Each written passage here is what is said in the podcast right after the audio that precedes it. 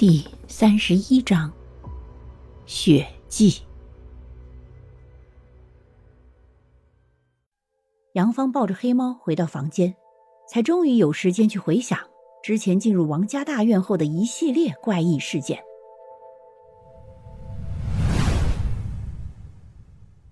在之前，他明明没有见到猫影，而且还看到灯火通明的道路上是络绎不绝的民国时期的丫鬟。手上端着美味佳肴，红色的喜字贴在窗口门框上，人来人往的恭维八戒随处可见。一个身穿红色喜服衣服的少年郎一脸的苍白，他的脚步甚为浮虚，身体两侧被两个丫鬟扶着胳膊。这人眉宇间一片青涩，显然病入膏肓，不久就要离世了。只是这场喜事，应该就是为这少年郎冲喜用的。杨芳暗自猜想，然而杨芳却是万万没想到，事情根本不是这样。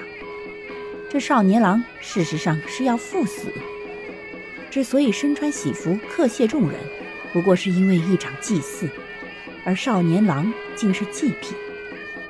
少年郎此时泛青的脸，也是因为这三天不断的流血造成的。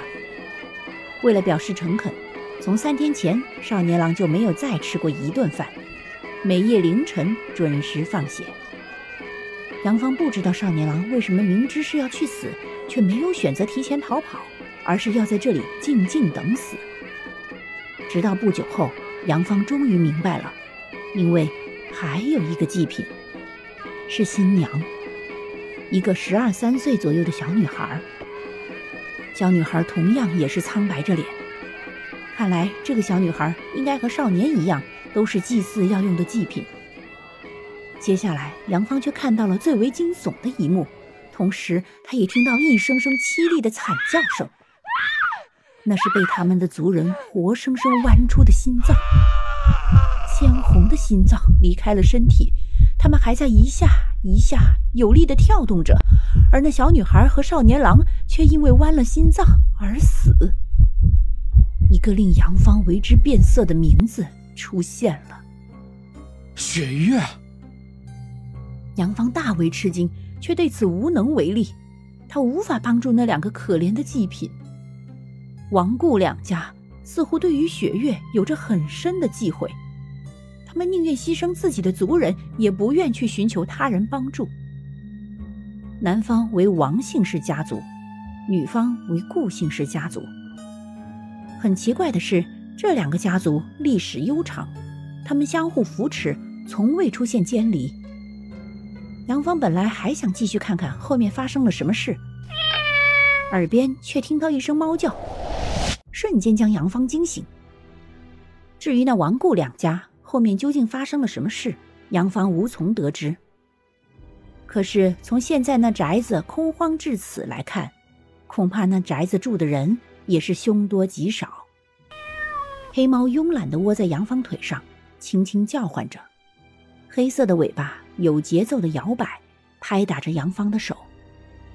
当杨芳从回忆中出来后，神色不变，伸手端起保温杯摇了摇，发现没有水，便准备出去倒水。